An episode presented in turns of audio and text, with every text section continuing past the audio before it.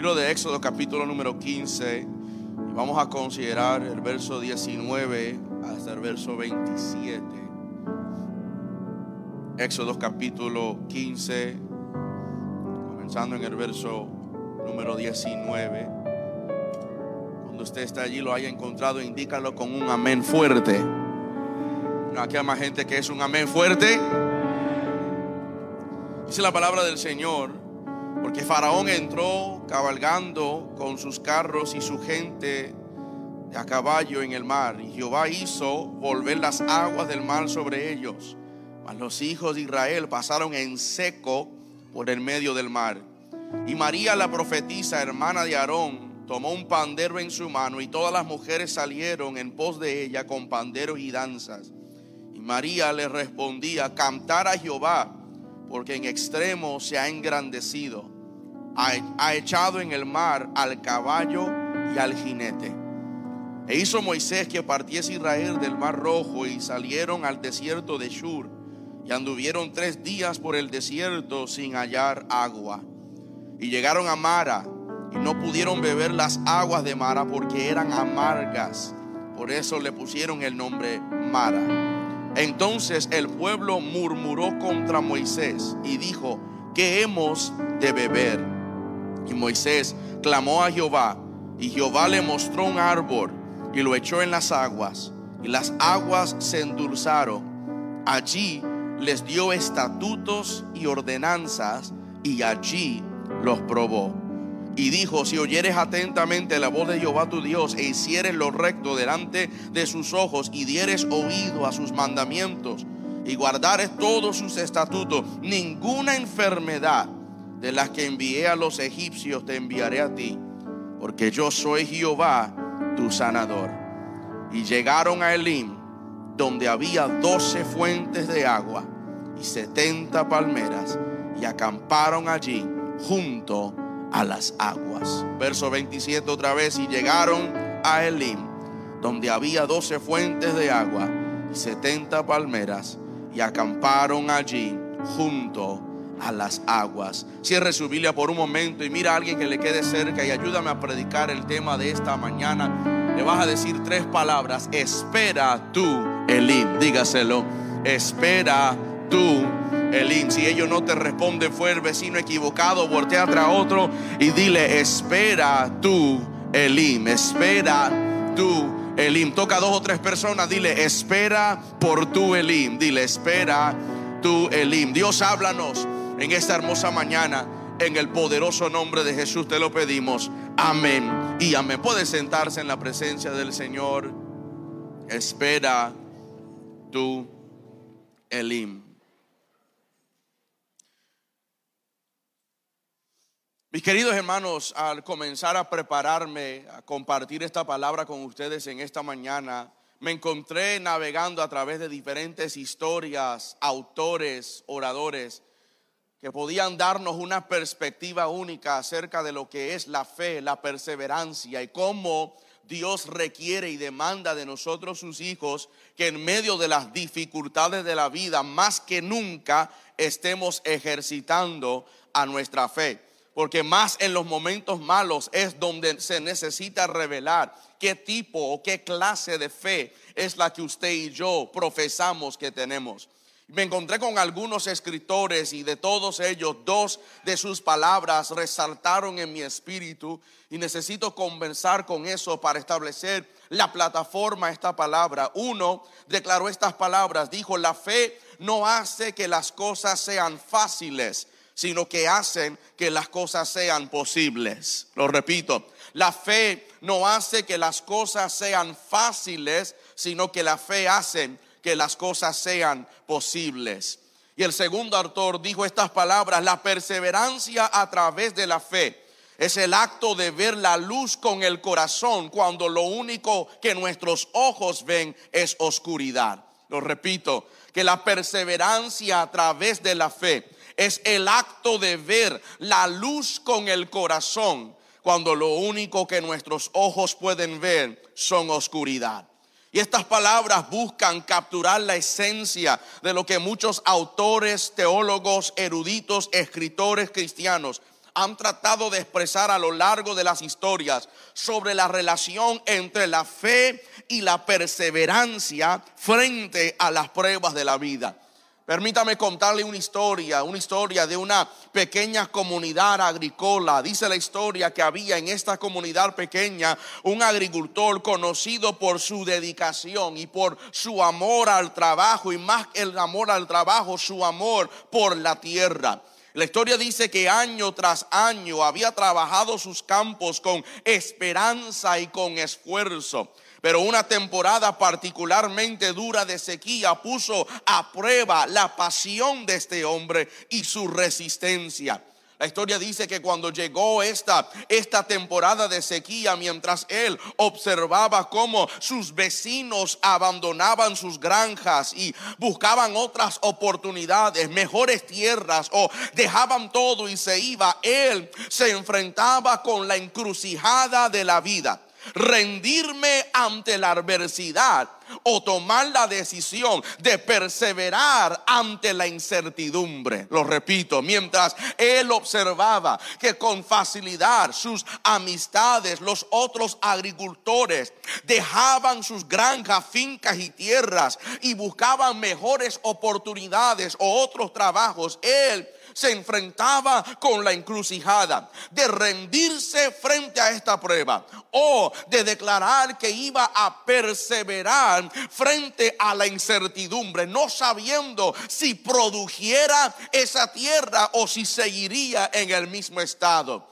y recordando las historias de sus antepasados, quienes superaron tiempos de escasez y desesperanza como la que él en el momento estaba viviendo, él decidió perseverar él decidió salir afuera y plantar una vez más en tierra que en el momento estaba seca, pero estaba confiando en una promesa de un cambio. Él estaba confiando en la esperanza de que lluvia iba a llegar. Y la historia dice que una vez que este agricultor plantó noche tras noche, el agricultor salía y caminaba por sus campos secos, pero mientras él caminaba, caminaba orando, caminando y declarando milagros sobre su tierra, caminando y diciendo, yo le creo al Señor, yo espero por un milagro. Y de la, no, de la noche a la mañana, del entonces, dice la historia,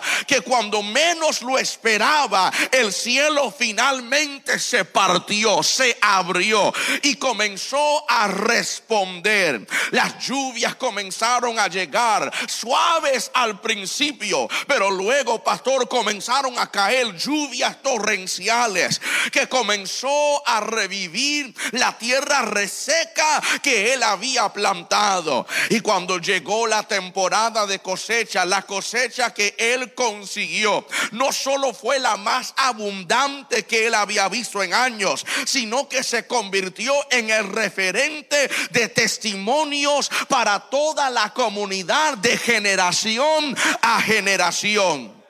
Y esta experiencia transformó no solo la tierra, no solo la granja, sino que esta experiencia también transformó el corazón y el espíritu de este agricultor. Porque fue un recuerdo para él, como lo es un recuerdo para todos nosotros, que en los momentos más difíciles hay esperanza en Dios. Que a veces, a veces, justo cuando estás a punto de rendirte. Estás más cerca de tu bendición de lo que tú piensas. Te, te, lo voy a decir otra vez. Esta historia nos enseña algo de este agricultor que puede ser inspiración para nuestra vida. Que algunas veces cuando estás más cerca del punto de rendirte es donde también estás más cerca a tu tierra de bendición. Ves a tu alrededor todo es amargo. La realidad es que estás más cerca a tu Elim, estás más cerca a tu abundancia de lo que tú piensas. Lo más triste es ver gente cerca a su bendición cuando se dan por vencido. Lo más triste en la vida es ver gente que están al borde de su rompimiento cuando se entregan en su voluntad. Pero si esta historia te sirve de motivación. Hoy debes de decirle a tu alma, no voy a rendirme, voy a perseverar. Porque cuando más siento la gana de rendirme, es porque más cerca estoy a mi bendición. Ayúdame a predicar por primera vez. Toca al que está a tu lado y dile, tú estás más cerca de lo que piensas.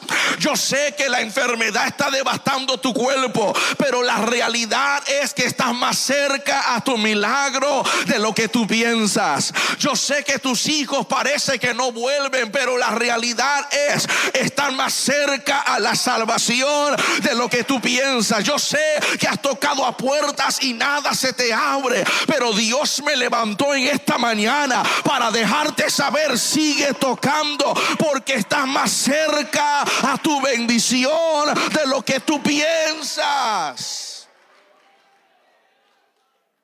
La historia de este agricultor nos enseña una valiosa lección acerca de la perseverancia y de la fe. A menudo, mis queridos hermanos, en nuestro caminar espiritual nos enfrentamos con desiertos personales, momentos en la esperanza o momentos en que nuestra esperanza parece desvanecerse, donde nuestras oraciones sienten como si están siendo perdidos en un vacío. Sin embargo, es precisamente en esos momentos de mayor desesperanza, cuando estamos más listos para rendirnos, que podemos estar al borde de recibir las mayores bendiciones de Dios. Esto no estaba en mi nota, pero gracias Dios, ¿te acuerdas de la mujer del flujo de sangre? Ella llegó al borde de sus recursos. Ya dice Lucas que había gastado todo y no, no había recibido nada, pero estando ella al borde de todo, dijo, aquí es donde sé que Dios hará algo para mí, porque si tan solamente toco el borde de su manto, yo seré sana de mi azote. Queridos hermanos, la vida es un especialista en tratando de persuadirnos a pensar de que porque Dios no está haciendo nada en el momento, o porque estoy orando y nada está sucediendo, lo mejor que debo de hacer es rendirme y buscar otras vías o otras soluciones. Pero la realidad de la historia hoy nos enseña que cuando más estás cerca a rendirte es donde más cerca estás a tu bendición. Este principio se refleja claramente en la historia bíblica que hemos considerado acerca de los israelitas en el camino de esta tierra en el desierto. Llegaron a Elim, que era un lugar de refugio y de sustento, después de pasar unos días en un lugar de amargura llamada Mara. Y así también en nuestras vidas espirituales, Dios demanda de nosotros una confianza inquebrantable. Lo digo otra vez, Dios demanda para nosotros una confianza inquebrantable, especialmente cuando no ves una salida, especialmente cuando nadie corre para ayudarte, especialmente cuando todo parece ir en contra de ti. Es donde Dios demanda confianza inquebrantable para saber que Él sigue siendo un Dios que abre camino donde no parece haber camino, que toma la amargura y lo convierte en abundancia. Es cuando estamos más cerca de la tierra prometida o de nuestro propio Elim en nuestras vidas. Y antes de entrar en esta historia, antes de llegar a materia del capítulo 15, verso 19 al verso 27, es importante abordar el contexto para poder apreciar el contenido. Antes de llegar a Elim o a Mara, es importante que consideremos que le demos una vuelta rápida a los primeros capítulos del 13 y del 14, porque estos dos capítulos narran unos momentos cruciales en la vida de Israel Israel y de Moisés. Hablan de la dramática liberación de los israelitas de Egipto mediante a las diez plagas y culmina con la Pascua y la huida de Egipto. La persecución por parte del ejército egipcia lleva este momento al clímax cuando Dios divide a las aguas y hace, que cruce su pueblo y entonces traga a los perseguidores, demostrando que el poder de Dios es incomparable y que la fidelidad de Dios es inquebrantable. Dios levanta a Moisés y le dice, te hago volver a Egipto para que tú libertes a mi pueblo. Dile a Faraón, deje ir a mi pueblo para que me celebre fiesta en el desierto. Dios había hecho de su manera soberana que Moisés en esa tierra, que se criara en esa tierra, que conociera la vida de esa tierra, para que cuando él volviera a libertarlos, estuviera familiarizados con su cultura. E, en un río fue donde ellos escaparon o preservaron la vida de Moisés. Y fue en un mal que Moisés iba a ser usado por Dios para llevar a Israel de ese lugar de esclavitud a aquel lugar de la promesa. Usted no puede minimizar las experiencias de tu ayer porque Dios sabe cómo usar esas mismas experiencias para convertirse en cosas que sirven de herramienta para libertar a otros. Las aguas que preservaron su vida se convirtieron en las aguas que libertaron a Israel. Naciendo en esclavitud fue lo que Dios usó como para ungirlo a libertar al pueblo. Yo sé que tú no vienes de una familia perfecta. Yo sé que posiblemente tu trasfondo histórico es un poco traumático, pero en las manos de Dios eso sirve como una arma poderosa para libertar a la vida de alguien. Tú eres un Moisés para un Israel. Tú eres un libertador para una casa. Tú eres el que Dios ha ungido para sacar a alguien de la esclavitud. Alguien diga, yo soy, yo soy un libertador. Dios me ha ungido para esto. Dios me ha marcado para todas estas cosas.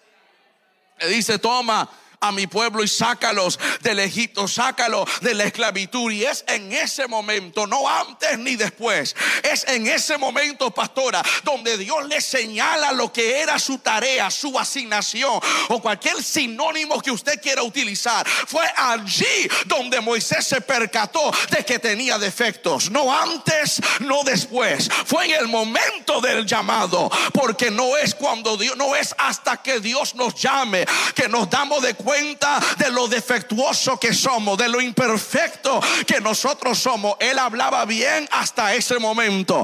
Él no, él no padecía de bajo autoestima hasta ese momento, porque no hay nada más que revele nuestras imperfecciones como el llamado de Dios. I'm working in here. Si usted piensa que cada pastor que sube a un altar, que cada predicador que se sube a la plataforma lo tiene todo resuelto y figurado usted vive en una fantasía. Porque la verdad del caso es que menos pensamos que estamos calificados para esto cuando nos paramos frente a la gente. Es la gracia de Dios, es la misericordia de Dios, es el poder de Dios que nos ayuda a hacer esto. Porque fuera del poder de Dios, Moisés era un asesino, pero con el poder de Dios era un libertador. E dice, toma mi pueblo, sácalo de allí.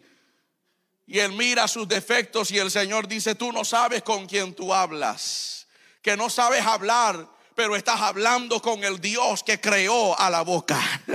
No, no hay forma, míreme para acá, no hay forma en que usted pueda esquivarse del llamado de Dios. No hay manera en que usted pueda esconderse de las cosas que Dios quiere hacer en la vida tuya, porque Dios hasta tus excusas ya los conoce. Aleluya. Dios hasta tus pretextos ya lo sabe. Y Moisés pensaba que Dios no iba a usarlo porque tenía problemas. Pero el Señor dice, yo soy el que creo la luz y hago las tinieblas. Yo soy el que cierro bocas y abro ojos. Yo soy el diseñador de todas estas cosas. Míreme para acá. Cuando tus defectos se hacen evidentes, tu diseñador se hace más presente. lo voy a decir otra vez. Cuando tus defectos se hacen evidentes, tu diseñador se hace más presente cada vez que la vida te quiere dejar saber que tú no cualificas para algo por quien eres. Es allí donde Dios se mete para revelar que no es por las calificaciones de la gente, sino por la misma, el mismo poder de Él que se puede. Por eso Pablo dijo: Yo me glorío en mi riqueza, no, me glorío en mi posición, no. Yo me glorío en mis debilidades. Porque cuando yo soy débil es cuando Dios se hace fuerte. Dios toma a Moisés, lo lleva a Egipto. Le dice, si no dejas a mi pueblo ir por mi palabra, lo vas a tener que dejar ir por el poder de él.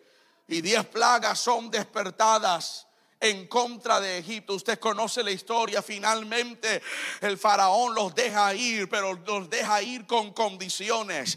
Él decía, usted se puede ir, pero al ellos irse comenzó a reconsiderar que si ellos llegaran allá, entonces ¿quién trabajaría por él? Si ellos estuvieran allá, ¿qué hablarían las otras naciones de él? Y entonces en el corazón de faraón se le desperdió la mala idea de ir en del pueblo de Israel, no sabiendo que Dios era su retaguardia. Y cuando llegan frente al mar, los egipcios por detrás, agua por de frente, el pueblo dice, y ahora Moisés, ¿qué vamos a hacer? Hiciste todas esas proezas en Egipto solamente para traernos al desierto y matarnos. ¿Qué tipo de Dios es el que tú sirves? Pero en ese momento Dios todavía tenía un plan para con él y con ellos. Dice a Moisés, dime que tienes en tu mano. Usted no lo vio, míreme para acá. El Señor le dice, no es el momento de clamar, no es el momento de cantar, es el momento de actuar. ¿Sabe cuál es nuestro error? Que en momentos donde debemos de movernos, estamos orando. Y en los momentos donde debemos de orar, estamos moviéndonos.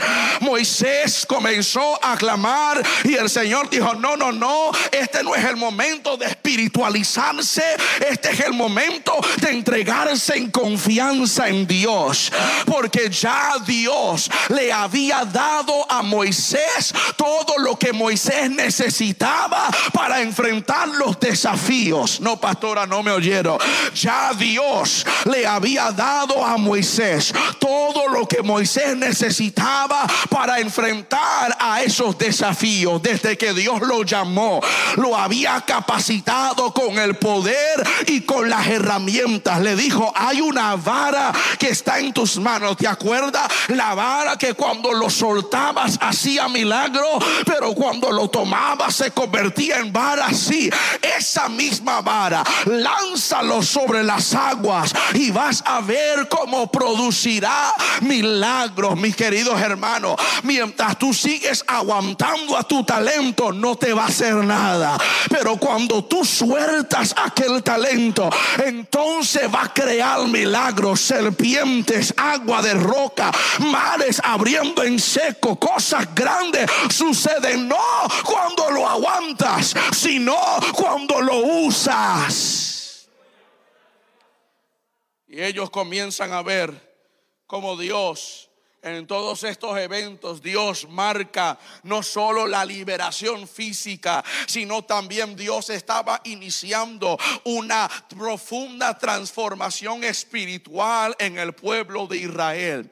Éxodo 13 nos habla de que Dios nos guía en nuestra oscuridad con columnas de luz. Éxodo 14 nos enseña que ante mares de problemas Dios abre caminos de salvación. Ah, lo voy a decir otra vez. Ante mares de problemas, Dios abre caminos de salvación. ¿Sabe lo que Éxodo 14 también nos enseña? Que cuando el enemigo se acerca, la protección de Dios es tu retaguardia. E, eso no es para todo el mundo. Yo le estoy predicando a 37 de ustedes. Los demás los despidos se pueden ir. Pero cuando el enemigo trata de sorprenderte con la familia, con las finanzas, con tu salud, recuerda que la protección de Dios es tu retaguardia. Dios dice, yo cubro de tus espaldas. Cuando hablan mal de ti, se le olvida que yo estoy detrás de ti. Cuando te cierran las puertas, se le olvida que yo estoy a tu retaguardia. Todo esto sucedió para llevar a Israel a donde ahora lo encontramos. Porque al entrar al capítulo 15 del libro de Éxodo, nos encontramos a un pueblo celebrando. Cuando entramos al capítulo 15 del libro de Éxodo, vemos a un pueblo que está elevando cánticos. Si usted lo lee en su Biblia, Reina Valera 1960, el tema del capítulo número 15 es el cántico de Moisés y de María. Porque al entrar a esta historia, el pueblo está celebrando e, e, en una expresión de gratitud, en una expresión de reconocimiento al poder salvador de Dios en los capítulos anteriores, ellos están adorando. E, este cántico celebra la victoria sobre los egipcios. Dice, echaste al mar a los jinetes y a los caballos. Ellos comenzaron a cantar como el agua se había tragado. Él comenzaron a celebrar la grandeza de Dios que nadie puede levantarse en contra de él. Era un cántico que celebraba a la majestuosidad de Dios como un guerrero, como un salvador. Y en este momento de júbilo está reflejando la fe y la confianza del pueblo mediante el comienzo de su viaje a la tierra prometida. Y esta historia nos enseña, este capítulo nos enseña que cada vez que Dios te da una victoria, debe de surgir un nuevo canto en tu vida. Ah, lo voy a decir otra vez. Cada vez que Dios te da una victoria, debe de surgir un cántico nuevo en la vida tuya. Si usted lee la Biblia, cada vez que Dios hacía un milagro, los escritores sagrados tomaban una pausa como para celebrar a Dios allí. Ellos dijeron, no vamos a esperar hasta la próxima semana, no vamos a esperar hasta el final del año para dar darle gracia, voy a separar el tiempo ahora y darle alabanza a Él en este momento. El problema de nosotros es que hemos ahorrado aquellos cánticos que se deben ser dadas a Dios. El problema de nosotros es que hemos reservado aquellas alabanzas que Dios se las merece porque sufre de bajo autoestima, no, porque te dio Él el cántico para que tú lo adoraras a Él. No te lo dio para que tú te sientas mejor. No te lo dio para que la gente celebrara tu talento. Te dio el cántico para que Él sea engrandecido. Y si esa es tu historia, te doy 15 segundos para que abras tu boca y le digas algo al Señor. Porque si Dios no ha hecho nada para ti, usted no tiene que decir nada. Pero aquellos que Dios ha sido bueno, ellos abren su boca y sacan una alabanza. El cántico de Moisés, el cántico de María. Este capítulo nos invita a recordar que en medio de nuestras victorias, tanto colectivas como personales, debemos elevar cánticos a Dios, que debemos de darle a Dios gratitud, que debemos de reconocerlo en alabanza por su mano poderosa. El Señor es el que triunfa. Era el enfoque de sus cánticos. Cuando ellos caminaban por la vista, terminaban en problemas. Pero cuando ellos caminaban por la fe, veían a la mano poderosa de Dios. Y cuando ellos veían a su mano, terminaban alabándolo. Porque la rendición debe llevar al regocijo. Yeah, yeah, yeah, yeah. You, you post that later, pastor. I preach it tomorrow. Do what you want to do. La, la rendición, cuando yo rindo mi vida al Señor y Dios hace cosas poderosas, la rendición me debe de llevar al regocijo. Cuando yo me rindo ante Dios y dejo que Dios haga todo, que Él pelee mi batalla, que Él defiende mi causa, lo único que yo puedo hacer es regocijarme en Él, adorarle a Él celebrarlo a Él. For this is you and me, es solamente tú y yo. E- Este es, de acuerdo a los teólogos, este es el primer cántico registrado en las escrituras en el Viejo Testamento. I'm about to run all over this place. E- Este es el primer cántico registrado en las escrituras. O sea, que este es el modelo para la adoración verdadera. Yeah, yeah, yeah. Antes usted sabe, los que saben de la Biblia, no fue escrito en orden cronológico, pero de acuerdo a los eruditos, eh, eh, cuando usted comienza a leer la Biblia, cuando ves cántico de, esta es la primera aparición en el Antiguo Testamento de un cántico. Y sirve como un modelo de verdadera adoración y darte de cuenta que como modelo de verdadera adoración a quien se enfatiza en este canto es Dios.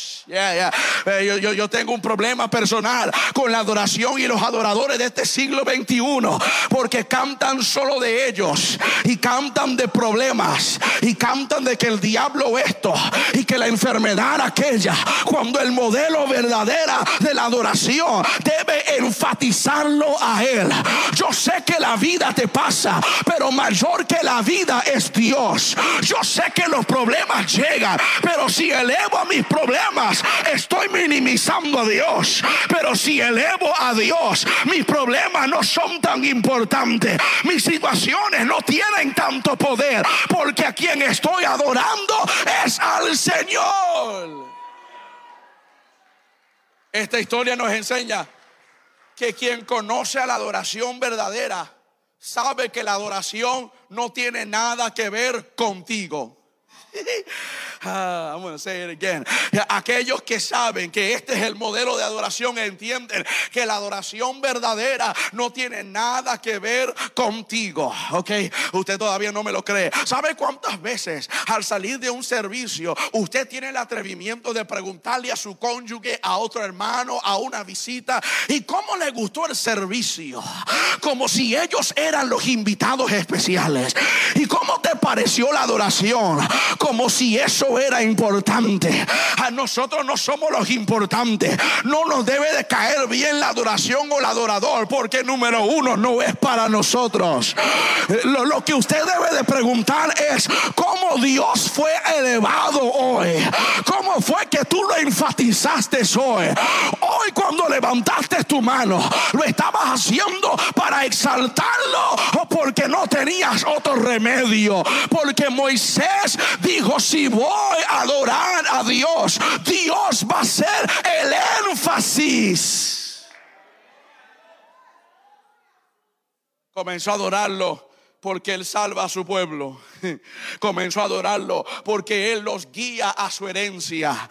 Comenzó a adorarlo para glorificar el nombre de Dios. Comenzó a adorarlo porque decía, Él reina para siempre. Y hoy yo vine a hablarle a una iglesia, a dejarte saber, deje que Dios sea la fuerza tuya, el cántico tuyo y la salvación tuya.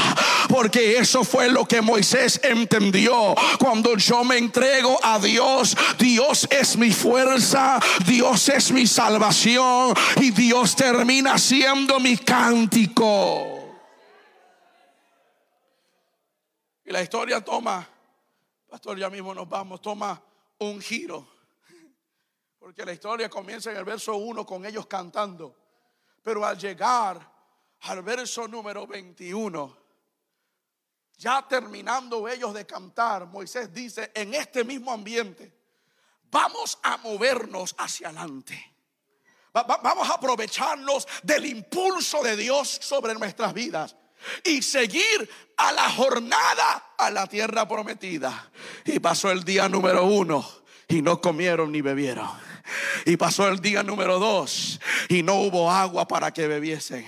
Y pasó el día número tres y nadie pudo descansar y tampoco encontraban agua. Y mira lo rápido que ellos transicionaron de cantos a quejas. Yeah, yeah, yeah, yo, yo, todavía estoy en la historia. Y antes de que usted intente pasarle un juicio a Israel, revísese usted también. Porque sabe cuántas veces nosotros somos rápidos en cambiar de cantos a quejas. No le tomó a ellos ni siquiera 72 horas. Y ya el Dios que estaban cantándole, ahora lo estaban interrogando. ¿Cómo es que nos saca de aquí? Nos introduce a toda esta gloria nos abres el mar en seco y ahora después de ver tanta agua, no vemos agua por tres días. La historia dice, hay tres cosas que esta historia nos enseña. Número uno, nos enseña que Dios a veces usa los problemas para probarnos.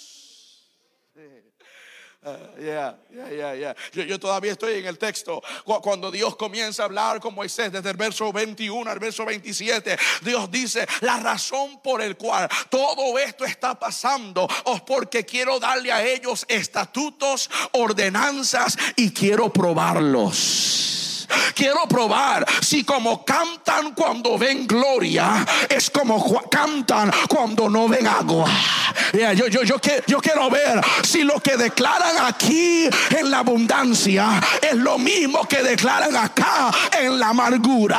Porque es fácil decir que Dios es bueno cuando tienes algunos ceros a la derecha de tu cuenta bancaria. Pero cuando estás en Mara, no en el mar, si estás en Mara donde todo ves amargo Dios quiere ver dónde está tu cántico aquí. Porque acá es fácil cantar cuando te abro un camino. Pero cuando no sale nada para ti, yo necesito ver si todavía vas a cantarme. Porque la verdad del caso es que tendemos a cambiar de cántico cuando no estamos en las circunstancias apropiadas. Ya, nuestro cántico cambia, nuestro énfasis cambia cuando ya no estamos viendo mares abriéndose, sino aguas amargas, comenzamos a quejarnos en el Señor.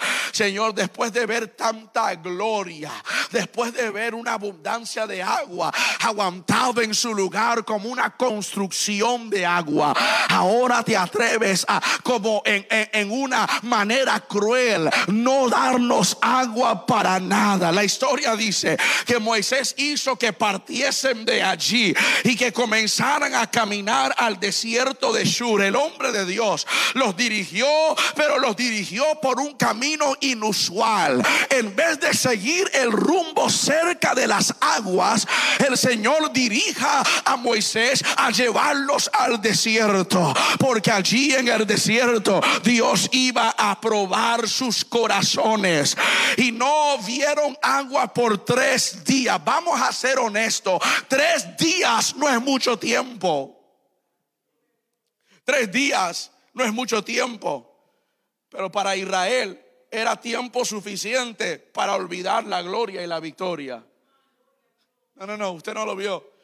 No habían pasado ni siquiera 72 horas y se habían olvidado del espectáculo que vieron en el Mar Rojo. Yo no sé de usted, pero si Dios abre un mar frente a mí, a mí me va a tomar par de años para yo superarme de esa experiencia.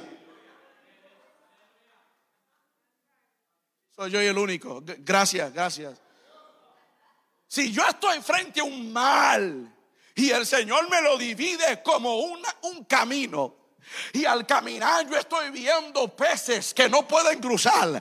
Y estoy viendo al enemigo detrás de mí. Y yo cruzo y Dios me los ahoga. Yo, yo voy a pasar toda la vida contando esa experiencia. Israel hizo lo inverso. No le pasó ni siquiera tres días y se habían olvidado del espectáculo maravilloso que habían visto en el mar. Porque nosotros tendemos a mirar lo que nos hace falta en vez de enfocar en lo que Dios ya ha hecho. La realidad del caso era que si Dios no hiciese nada más para ellos, Dios había hecho suficiente.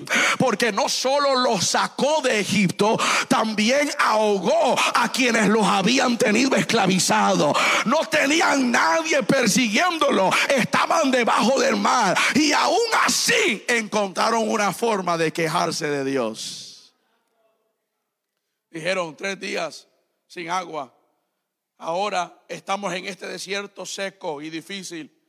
El teólogo Buckingham dice que tres días es el tiempo máximo que el cuerpo puede soportar estar sin agua algunos días. Pero esta historia nos enseña que Dios usa los problemas para probarnos. Dios usa los problemas para probar nuestro ministerio. Dios usa los problemas para probar nuestro matrimonio. Dios usa los problemas para probar nuestras mentalidades. Cada desafío en nuestro camino sirve para profundizar nuestra dependencia en Dios y saber que Dios es el único que en su gracia nos puede sacar de la sequedad a la abundancia. Dios tiene que probarnos y Dios usa los problemas para probarnos. En la historia de Israel en vemos como Dios usa situaciones difíciles para revelar nuestra fe y nuestra dependencia en Él, en nuestras vidas también. Cada problema debe ser mirado como una oportunidad para volvernos otra vez a Dios y buscar la guía de Él, la sabiduría de Él y estar expectantes de cómo Dios va a sorprendernos una vez más. En el desierto de tu prueba, recuerda que Dios está cultivando un oasis de crecimiento en ti. Ah, lo voy a repetir una vez más. Cuando estás en, en el desierto de tus problemas, recuerda que Dios está cultivando un oasis de crecimiento en ti. La, fe probada en el fuego del desierto. Eh, eh, la, la, fe probada en la sequedad de la adversidad. Emerge más fuerte y más puro. Dios tiene que probarnos.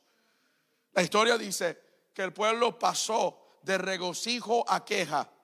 Es fácil cantar cuando las circunstancias son cómodas. Pero se necesita fe para cantar mientras estoy sufriendo. Gracias.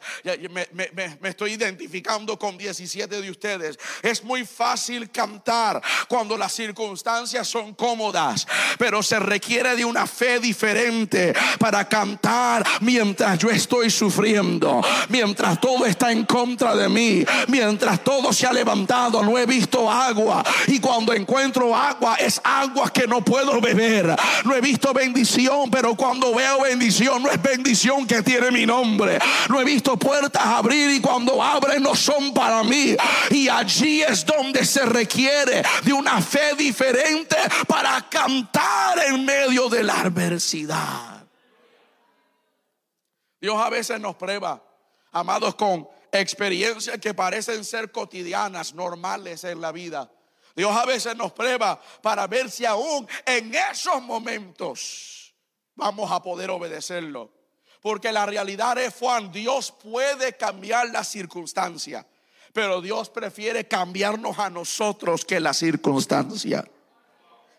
Ah, Dios, Dios puede, Él tiene el poder para cambiarlo. Dios puede cambiar tu crisis económico. Dios puede sanar tu cuerpo. Dios tiene todo el poder para libertar a tu matrimonio. Dios puede sanar, salvar a tu hijo. Pero a veces Dios quiere cambiarte a ti primero. Porque de qué le sirve a Dios cambiar tu circunstancia, pero el corazón tuyo sigue en Egipto. ¿De qué le sirve al Señor? Señor, cambiar tu circunstancia, pero tu mentalidad sigue siendo no agradecido. A veces Dios quiere cambiarte a ti primero. y después Dios cambia la circunstancia. La historia dice, voy terminando, la segunda vez que lo dije, gloria a Dios. Las aguas amargas, Dios iba a convertirlo en aguas dulces. Llegaron a Mara, Mara literalmente es traducido a aguas amargas. No habían visto agua en tres días y cuando finalmente ven agua es agua no potable. No habían visto agua en tres días y cuando finalmente lo ven, alguien tuvo el atrevimiento de probarlo y dijeron, no, esto no lo podemos beber.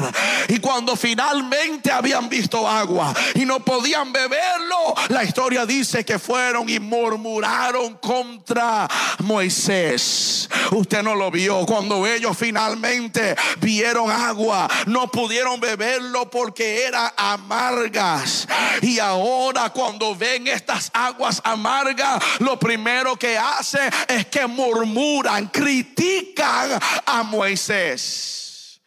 Lo segundo que esta historia nos enseña, primero, Dios usa los problemas para probarnos. Número dos, Dios permite la crítica para endurecernos. Eh, eso no es para todo el mundo. Estoy hablando con 20 de ustedes y 4 de los que están conectados en Facebook. A veces Dios permite que lleguen algunas adversidades, que la gente murmuren, que hablen de ti, que te critiquen. Y Dios lo permite porque Dios sabe que la crítica te fortalece, la crítica te endurece, la crítica te construye. ¿Sabe lo que la crítica nos enseña? Me permite por un momento hay tres cosas que usted debe de aprender de la crítica. Número uno, no tome toda la crítica como personal. Ok, ah, no, no tomes toda la crítica como personal.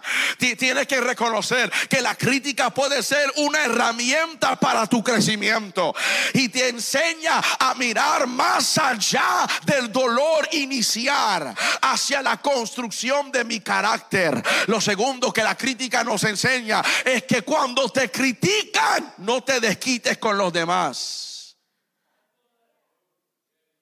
No mire para los lados, por favor. Disimule, mire para acá.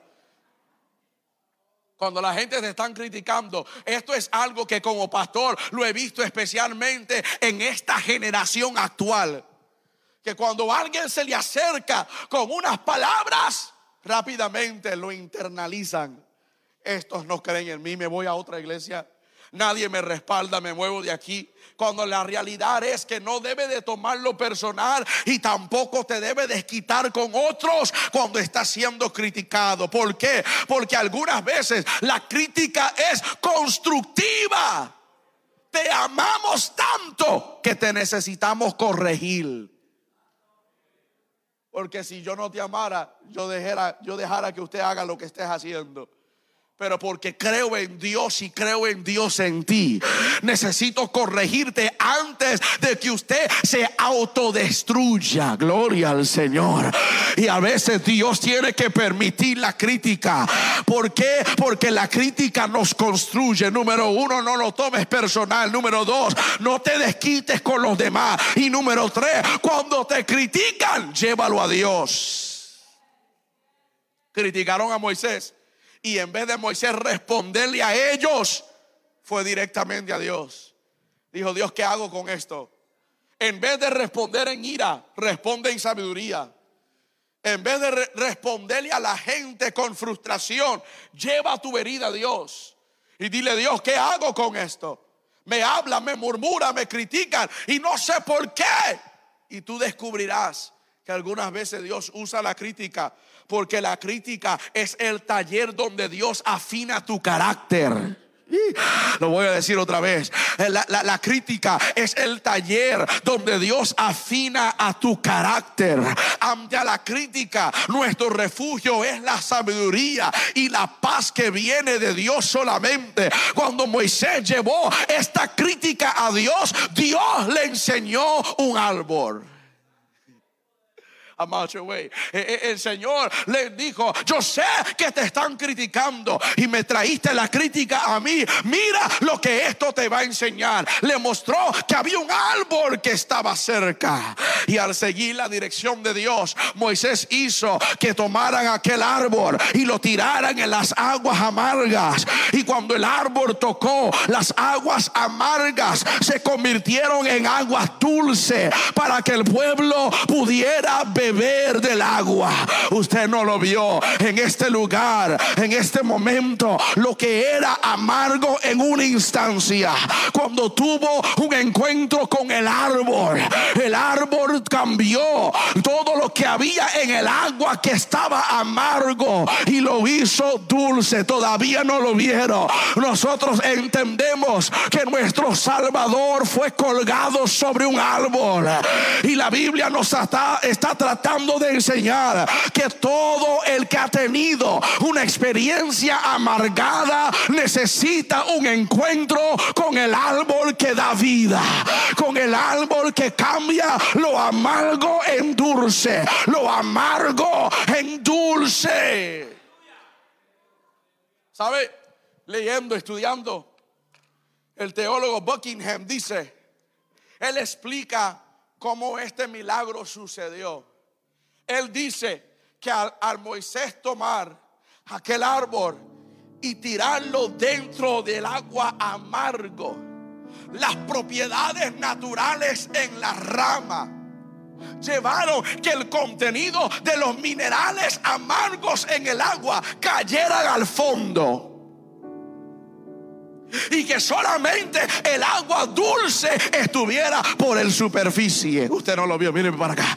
Eh, Él dice que cuando el árbol hizo contacto con el agua amargo, todos los químicos, las propiedades naturales del árbol, de la madera, hizo que los minerales amargos en las aguas de Mara cayeran al fondo. No es que desaparecieron, es que cayeron abajo.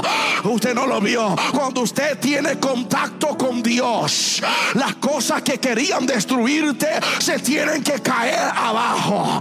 Lo que hablaron en contra de ti se tiene que caer abajo. Y lo que antes era amargo, ahora tú lo puedes beber y no te hace ningún efecto. Algunos especulan más allá.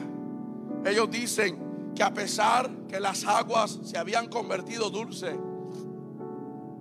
todavía había cierto contenido significativo de magnesio o de calcio en el agua que provocó que el agua sabiera a amargo. Cuando el Señor lo endulceció, no eliminó por completo aquellos químicos y propiedades. Nada más le cambió el sabor. Pero al ellos probarlo, todavía estaban digiriendo aquellos químicos de calcio y de magnesio. Y de acuerdo a la medicina, estas dos químicas, estas dos propiedades son un laxante que limpian el cuerpo. Yeah, yeah, yeah. En otras palabras, el Señor los dirigió a esas aguas. Y cuando ellos primero lo probaron, al probarlo les supo amargo. Porque todo lo que te limpia a veces es amargo me voy.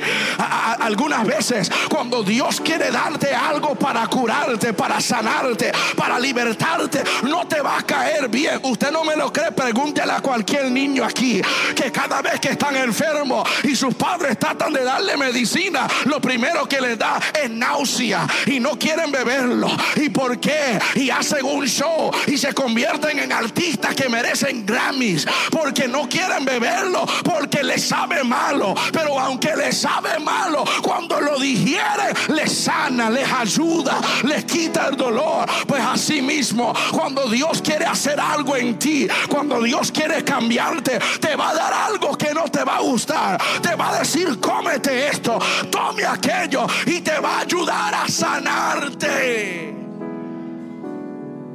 Porque Dios, Dios estaba más interesado en no solo sacar a Israel de Egipto, sino sacar Egipto de Israel.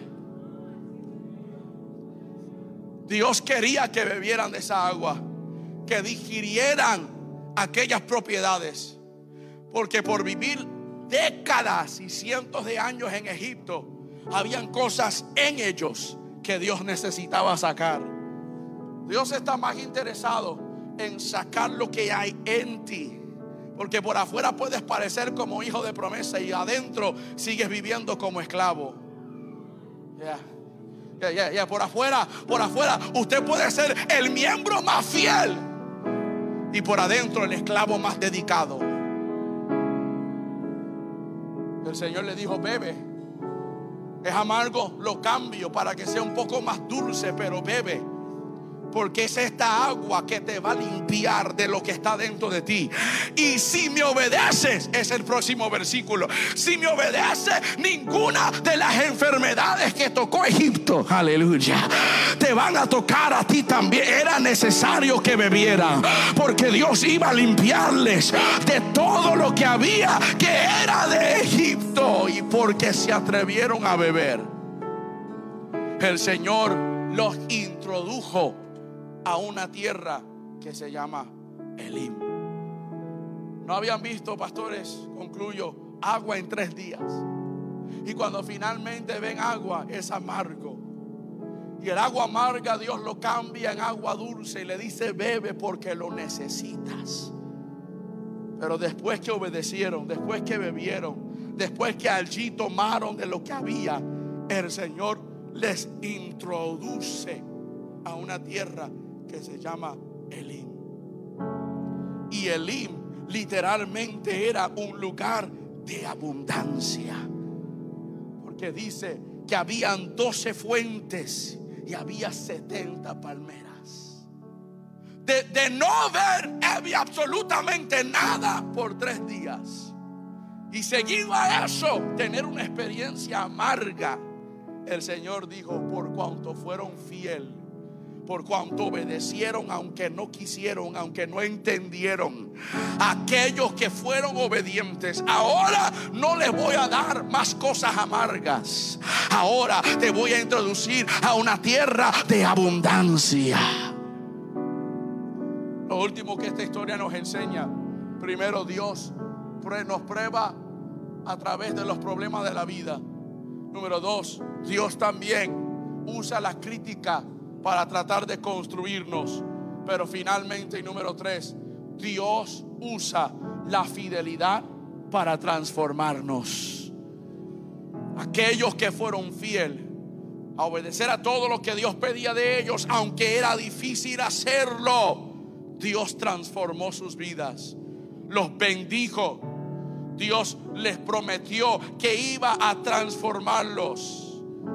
Y esta historia nos enseña que la fidelidad en la prueba es la puente hacia nuestras bendiciones más grandes. Cuando tú eres fiel a Dios en medio de tu tiempo de prueba, tu fidelidad le crea una puente de donde estás a tu tierra de bendición. Que Dios puede transformar nuestros problemas en testimonios que Dios puede tomar nuestras pruebas y convertirlo en testimonios por la gracia de Él y el poder de Dios. Póngase sobre sus pies, mis queridos hermanos.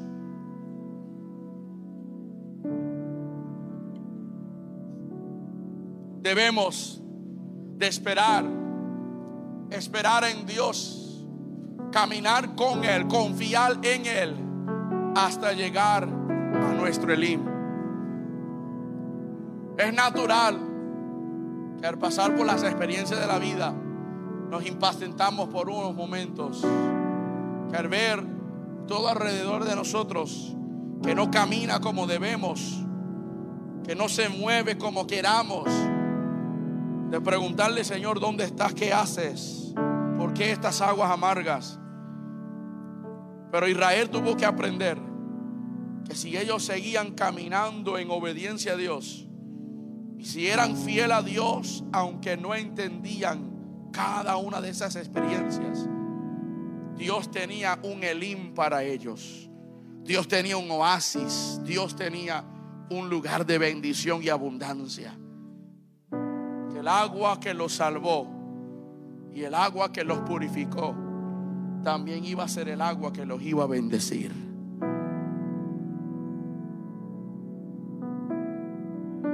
Poderoso de esto es que el himno era la tierra prometida. El himno era el lugar de bendición permanente. El himno era nada más una parada a lo que realmente era la tierra prometida.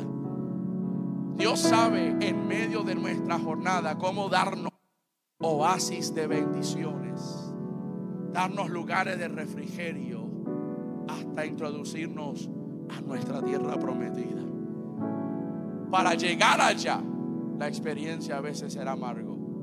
Para llegar allá, a veces será difícil. Pero quien camina en fidelidad y obediencia a Dios, disfrutará de su tiempo de bendición. Todo mano en alto, todo ojo cerrado.